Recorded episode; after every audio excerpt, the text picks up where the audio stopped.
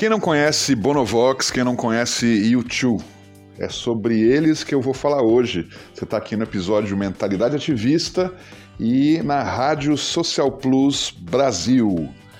A ideia de falar sobre o Bono surgiu quando eu comecei a fazer umas pesquisas aqui dos próximos episódios que eu queria fazer e eu falei, cara, é, se eu fosse é, desenvolver algo sobre ativismo e definir isso em uma pessoa, seria o Bonovox. É, não digo nem o tio, porque na verdade o tio é mais discreto quanto a isso. A figura mais presente, mais mediática que aparece e se envolve é o próprio Bonovox. Nas pesquisas eu fui descobrir vários motiv várias motivações para isso. Né? Uma delas, ele diz, e eu fiquei super feliz porque aconteceu algo muito parecido comigo, guardadas as devidas proporções entre Bonovox e Marcelo Straviz, mas ele também, como eu, se inspirou e viu que existia uma semente de indignação e de transformar isso em ação quando ele fez, participou de um show beneficente lá no país dele em 1976, se eu não me engano. E uh, a partir daí ele nem era cantor, né, nem tocava rock, mas isso fez ele perceber que aquilo fazia muito sentido. E aí sim que ele criou a banda U2. Eu não criei banda nenhuma, mas na minha história é um pouco parecida, porque eu também, assistindo Live Aid, onde eles já participavam, inclusive, é, vi que aquilo podia significar alguma coisa. Mas voltando a Bonovox, que é o protagonista de hoje nessa história. Ele, pesquisando, eu fui descobrir também que ele tem, a mulher dele, estão casados desde 1982, ou seja, um casal super é, bonita história né, tantos anos, né, e ela é uma ativista de carteirinha, né, definida, inspira muito ele, trabalham muito juntos. Ele é um criador de ONGs em série, criou vários modelos, formatos, mecanismos, né, muito criativo em relação a, a formas de poder conseguir dinheiro e garantir dinheiros deles mesmos como banda e também outros que eles conseguem. Teve um período aí que eles deixaram liberado é, o, uma das músicas e cada pessoa que baixava é, a música, nesses né, 24 horas uma música ficou liberada, o Bank of America doava um dólar para uma das organizações dele, que é diretamente para a África, enfim. Ou seja, são criativos também. Eu acompanho ele muito nesse sentido, nas possibilidades de fundraising e de captação.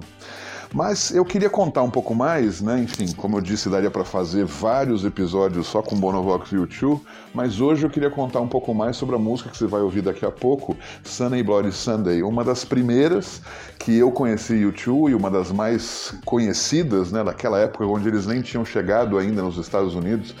Para quem não sabe, o Tio já era uma banda muito forte, marcava muita presença, mas era uma coisa assim um pouco é, alternativa, né? Ou seja, o mainstream mesmo, o grande sucesso deles foi quando eles foram para os Estados Unidos e aí sim estouraram. Isso é muito interessante observar que é o caminho de muito sucesso que acontece. Beatles foi assim, Rolling Stones foi assim, ou seja, as grandes bandas inglesas elas tinham seu sucesso muito estruturado, muito garantido naquela região muito forte, mas quando bombavam mesmo de grana e de vendas era quando faziam alguma espécie de, é, de tour e primeiro tour nos Estados Unidos. Queen foi assim, você pode ter visto também é, é, esse processo. Enfim, do meu ponto de vista particular particularmente, eu gosto mais do YouTube desse período Europa. Né? Eles eram mais discretos, não eram tão é, glamour e tanta coisa. As músicas eu gostava mais, eram efetivamente mais ativistas. Essa que você vai ouvir agora, Sunday Bloody Sunday, é dessa época.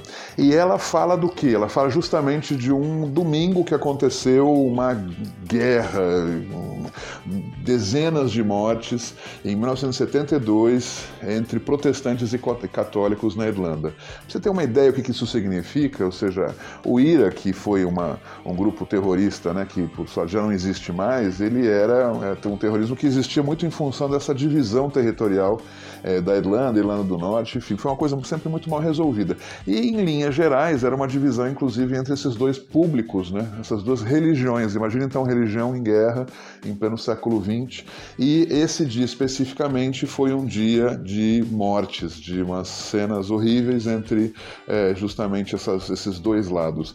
E ele, anos depois, fez essa música, essa música virou essa grande referência que é hoje, que eu tenho certeza que você conhece, essa batida forte da bateria é, ao fundo e essa sensação, essa ansiedade que você tem em ouvir a música, ele conseguiu transmitir bem o que deve ter sido aquele período. Escuta só. This song is not a rebel song. This song is Someday, Bloody Someday.